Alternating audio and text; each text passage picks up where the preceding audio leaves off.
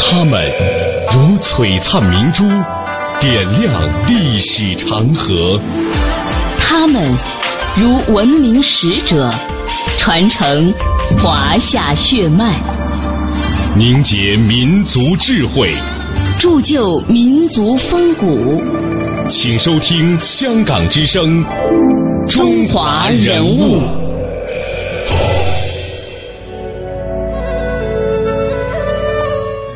品读中华人物，启迪智慧人生。各位好，我是郑博。大家好，我是君阳。在今天的中华人物当中呢，我们将带大家走进的是哲学大家、逻辑学家金岳霖。我们先来简要的了解一下，金岳霖是著名的哲学家和逻辑学家。他从事的是哲学和逻辑学的教学、研究和组织领导工作，是最早把现代逻辑系统的介绍到中国来的逻辑学家之一。把西方哲学与中国哲学相结合，建立了独特的哲学体系，从而培养了一大批有较高素养的哲学和逻辑学专门的人才。金岳霖终生未婚，为了纪念金岳霖先生，特设有金岳霖学术基金会。那么，金岳霖究竟是怎样的一位大师呢？我们首先来听听中国当代作家汪曾祺对他的回忆。西南联大有许多很有趣的教授，金岳霖先生是其中的一位。金先生是我的老师沈从文先生的好朋友。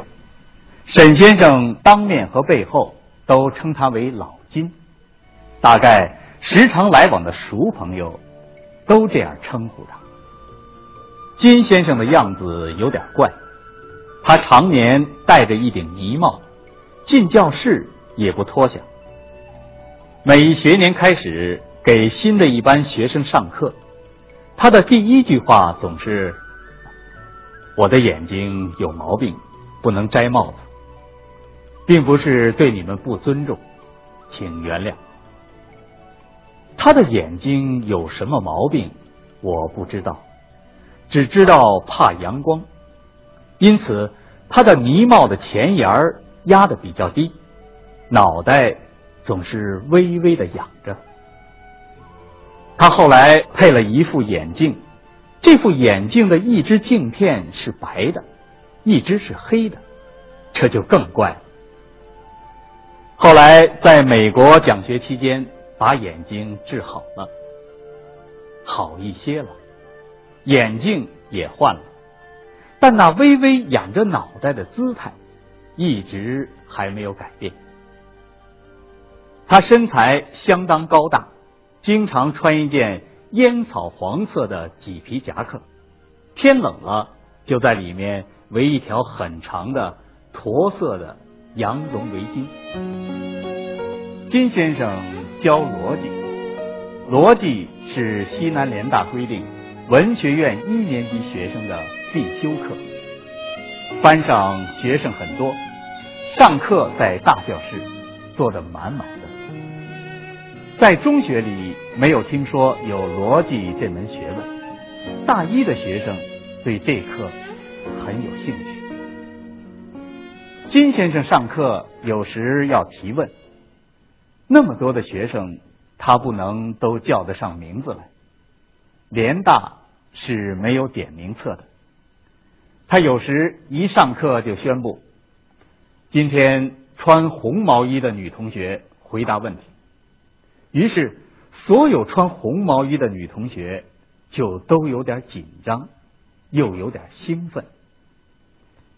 那时，联大女生在旗袍外面套一件红毛衣，成了一种风气。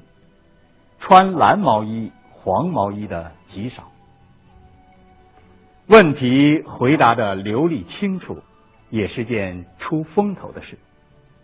金先生很注意的听着，完了说：“Yes，请坐。”学生也可以提出问题。请金先生解答。学生提的问题深浅不一，金先生有问必答，很耐心。有一个华侨同学叫林国达，操广东普通话，最爱提问题，问题大都奇奇怪怪。他大概觉得逻辑这门学问是挺玄的，应该提点怪问题。有一次，他又站起来提了一个怪问题。金先生想了一想，说：“呃，林国达同学，我问你一个问题：林国达君垂直于黑板，这是什么意思？”林国达傻了。林国达当然无法垂直于黑板，但这句话在逻辑上。没有错误，林国达游泳淹死了。金先生上课说，林国达死了，很不幸。这一堂课，金先生一直没有笑容。有一个同学，大概是陈运珍及萧山，曾问过金先生：“您为什么要搞逻辑？”逻辑课的前一半。讲三段论，大前提、小前提，结论周延不周延，归纳演绎，还比较有意思。后半部分全是符号，简直像是高等数学。他的意思是，这种学问多么枯燥。金先生的回答是：我觉得它很好玩。金先生是个单身汉，无儿无女，但是过得自得其乐。他养一只很大的斗鸡，这只斗鸡能把脖子伸上来，和金先生一个桌子吃饭。他到处搜罗大梨、大石榴，拿去和别的教授的孩子比赛，比输了就把梨和石榴。送给他的小朋友，他再去买。金先生晚年深居简出，毛主席曾经对他说：“你要接触接触社会。”金先生已经八十岁了，怎么接触社会呢？他就和一个蹬平板三轮车的约好，每天蹬着他到王府井一带转一大圈儿。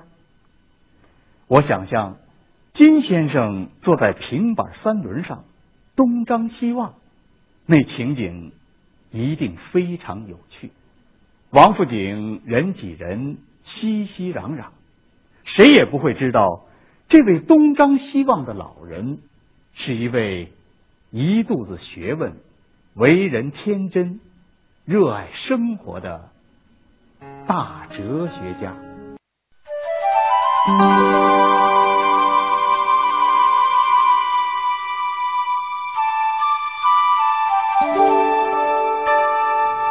刚才呢，我们是跟随着著名的作家汪曾祺先生的文章呢，一起去了解了金岳霖先生他的形象、他的性格，我们已经略知一二了。在接下来的节目当中呢，我们将和您进一步走进哲学家、逻辑学家金岳霖，来看看在他的朋友的眼中、学生的眼中，他是什么样的形象呢？来听听他的朋友徐志摩眼中所讲述的金岳霖是什么形象。他说了这样一个细节，他说金先生的嗜好呢。是捡起一根头发，耐心的拿在手里，呃，把头发给分开。他可以暂时不吃饭，他就是觉得这根头发粗的怪讨人厌的，非把它劈开了才能够舒服。这也这个小细节让我们呃略微了解了一下为什么把他称作是顽童哲学家哈。从小细节就能看得出来。还有呢，是金岳霖的学生王浩是这样讲述他和老师结缘的。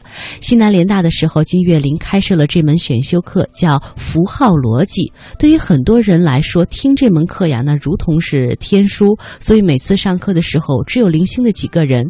但是其中有一个叫王浩的是例外，他颇能听懂其中的奥妙。那金岳霖经常会在讲述的过程当中停下来，问道：“王浩，你以为如何？”那接下来这堂课就变成了他们师生二人的对话。哎，那么王浩呢，后来啊赴美留学，成为了国际一流的逻辑学家。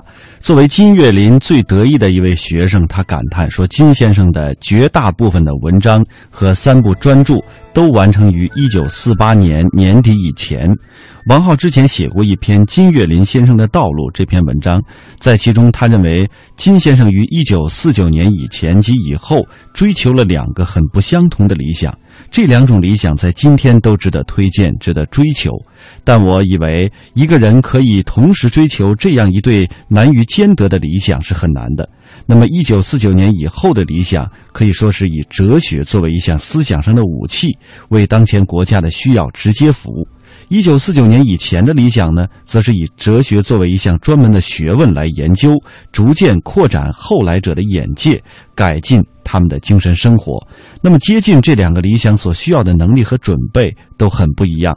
所以啊，一个人如果多年以来专心追求一个理想，而中途忽然转向另一个理想，恐怕不易得到像持续一个理想所能得到那样的成绩。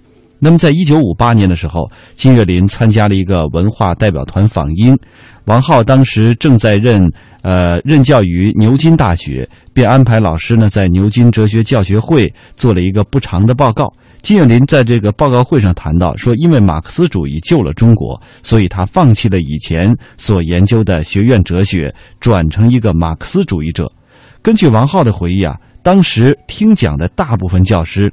觉得像这样的论证太简单了一些，可是呢，因为金先生的英式英语特别的高雅漂亮，牛津大学的很多的教师大多数都非常的尊敬他。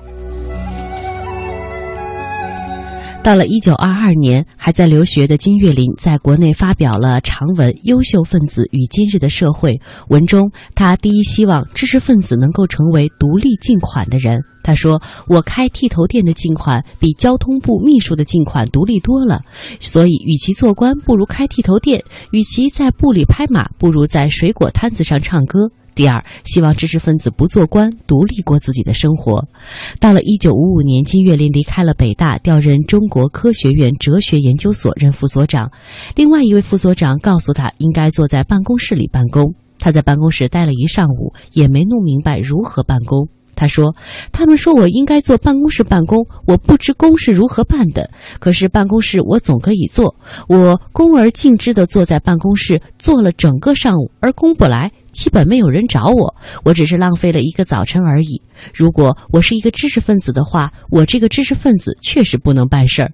到了一九二六年，金岳霖留学回国之后，发表了他的第一篇哲学论文。他在文中说：“世界上似乎有很多哲学动物，我自己也是一个。就是把他们放在监牢里做苦工，他们脑子里仍然是满脑子的哲学问题。就是这个自称自己是哲学动物的哲学家，他在一九五三年加入了中国民主同盟，一九五六年。加入了中国共产党。接下来这段音频呢，将让我们了解到金岳霖在清华的生活，同时也将使我们更进一步的了解到金岳霖对哲学究竟有多爱。遮阳帽是金岳霖的标志，他眼睛不好，而且怕光，所以在室内他也戴个遮阳帽，眼睛镜片一个黑一个白。每当新学年开始给新一班学生上课，他的第一句话总是。我的眼睛有毛病，不能摘帽子，并不是对你们不尊重，请原谅。他遮阳帽压得比较低，脑袋总是微微扬着。在美国、英国留学了十二年之后，一九二六年，金岳霖回国，受聘于清华大学教授逻辑学。这一年，他受校方委托，创办了清华大学哲学系，并担任系主任。不过，当时的哲学系只有金岳霖一个教师，也只招到了沈有鼎一个学生，一师一生号称一系。当时的金岳霖只有三十二岁。二十世纪初的清华是个群英荟萃的地方，胡适、梅贻琦、梁思成、闻一多、吴宓、叶企孙、金岳霖等一大批后来的大师。都是那时就读于清华的。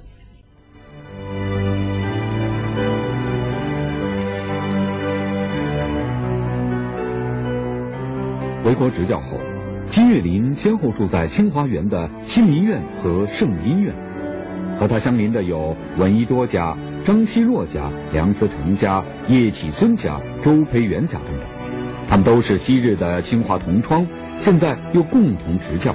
彼此之间又是邻居，所以有很好的私交，也有很多的趣事。金岳霖先后把冯友兰等一批学者请到清华哲学系，哲学系的学生也一点一点的多了起来。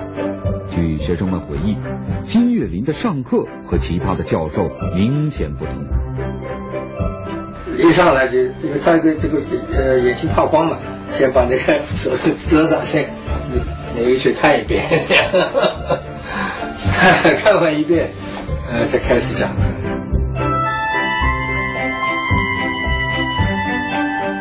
他讲课有个特点，眼睛基本上是闭着的，就就就像这样子，那那基本上有有点像我这个样子，那就就就这样一坐，眼睛但眼睛是闭着的，然后一听到啊，哎，还有听得很精彩，或者啊。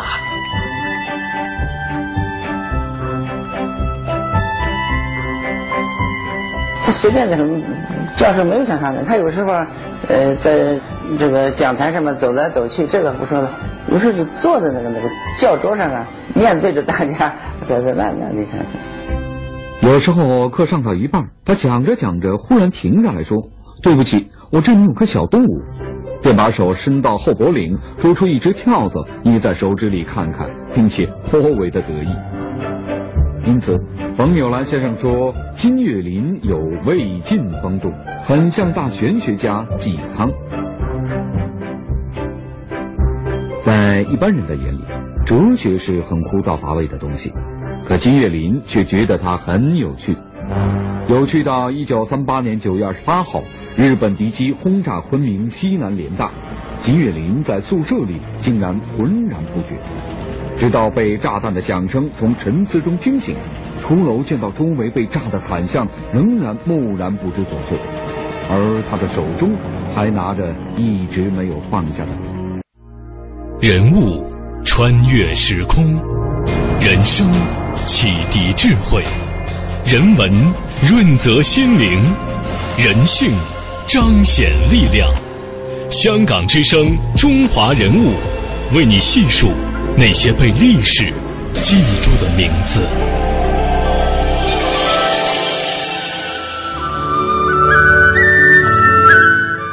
季岳林先生啊，这一生当中有很多的朋友，可以说他的一生是在朋友当中度过的。比如说学界的朋友居多啊，像胡适啊、徐志摩、梁思成、林徽因，包括物理学家周培源、陶孟和等等，包括呢美国的费正清以及英国的呃瑞恰茨，但也有兴趣相投者，比如说梨园的名角儿，还有斗蛐蛐的高手。在抗战前，每到星期六的下午，他的客厅里啊就高朋满座，高谈阔论，成为当时北平的一处非常有名的沙龙。这么多的朋友，其实得益于他的性格非常的幽默。金先生是一个非常风趣又有幽默感的人，在这一生当中，他说过许多有趣的话。比如说，在西南联大的时候，有一次学生请他讲小说和哲学的关系，他讲完之后的结论呢，就是小说和哲学其实是没有关系的。而在生活当中，这种幽默观，呃，包括这种感觉啊，体现在生活的很多细节上。冰心女士就说了：“说有幽默感的人，尤其是能在自己身上找到幽默资料的人，总是开朗、乐观和豁达的人，使人愿意接近他。”他说：“金岳霖就是能在自己的身上找到幽默资料的人，他有着丰富的幽默感。他记得有一次，金岳霖笑着对他说：‘说我这个人真的是老了，我的记性啊坏到了忘我的地步。’有一次出门访友，到人家门口按了门铃儿，这家的女工出来开门问我贵姓，我忽然忘了我贵姓了。我说：‘请你等一会儿，我回去问问我的司机同志，我到底贵姓。’弄得那位女工张着嘴，半天说不出来话。”当然，在生活当中，他是一个，因为在青年时代他就饱受呃欧风美雨的沐浴，生活相当的西化。平日里呢，都是西装革履，加上一米八一米八的这个高个头啊，仪表堂堂，极富绅士气度。然而呢，他又常常不像是一位绅士，因为他酷爱养大斗鸡。这屋里还摆着许多的蛐蛐缸，刚吃饭的时候呢，这个大斗鸡堂而皇之的伸着脖子，就要在这个桌上要要开始吃菜，他竟然呢安之若泰啊，与这个只大斗鸡呢平等的共餐。听说他这个眼疾怕光，常年戴着像网球运动员的这这一圈大檐帽，连上课呢都不例外。他的这个眼镜啊，据说是两边不一样的，一边竟然是黑色的。很多朋友说这个金岳霖是顽童哲学家，那么为什么叫他顽童哲学家呢？嗯，从刚才的故事当中，我们已经能感受到了为什么叫他顽童哲学家哈，他是个生活非常有情趣的一个人。那接下来的这段音频呢，将让我们从另外一个角度来了解金岳霖先生，比如说他资助学生的故事。其实，受过金岳霖资助的学生不是一个两个。但是一个人嘛，他工资多嘛，帮助是是困难学生。因为抗战期间嘛，学生家乡的沦沦陷了，都不不在，呃，不在跟前了，经济是困难。资助学生念书，呃，据我知道有好几个。同学里面叫姓荣的，光荣的荣，荣金星，那是穷得很，连衣服都冬天御寒的衣服都没有，没有冬天穿棉袄都没有。所以这个我印象很深，金先生亲自把他自己的那我们在这还穿那个棕色的大袍、棉袍脱下来送给他。金岳霖的学术态度和人生态度已经不仅影响到学生，甚至还影响到学生的学生。徐继林的老师、著名哲学家冯契是金岳霖的学生，隔了几十年，他仍然记得金岳霖对冯契说过的一段话。金岳霖很缓缓地说：“他说，真正的真理啊，并不是这个一时一间能够掀动所谓社会大潮的那种，而是经过长久思考的啊。比如说休谟、康德啊，经过长久思考以后留下来的东西，这才是真理。所以金岳霖他的。”早年在追求的是这样一些东西，这个影响很大。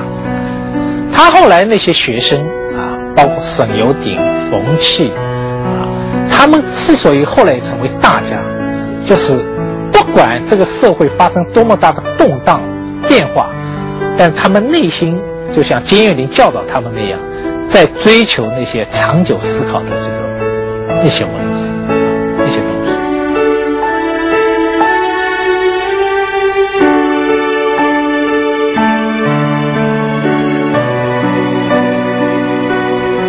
我们来听听大家是怎么样来评价金岳霖先生的。哲学家张申府先生曾经这样提出，在中国哲学界，以金岳霖先生为第一人。然后还有社会学家费正清，他也在自传这本书当中称赞过金岳霖的英语。他说这么说的：“他说，说到英语表达，几乎达到了炉火纯青的地步。他能在音调、含义、表情等方面分别出英语当中最细微的差别。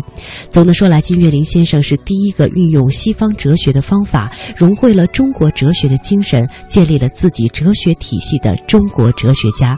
在接下来的这段音频呢，我们将听到的是金岳霖人生最后的时光。”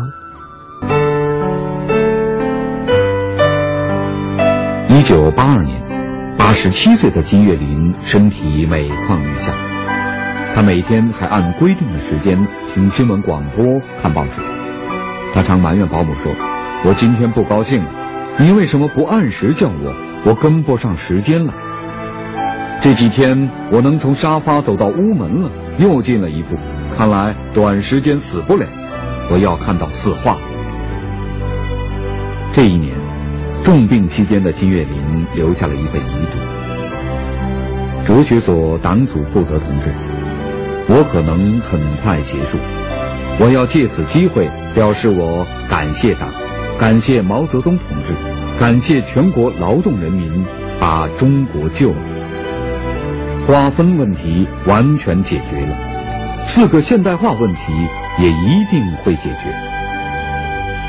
我死之后。请在我的存折中提出三千元献给党，请不要开追悼会，骨灰请让清风吹走。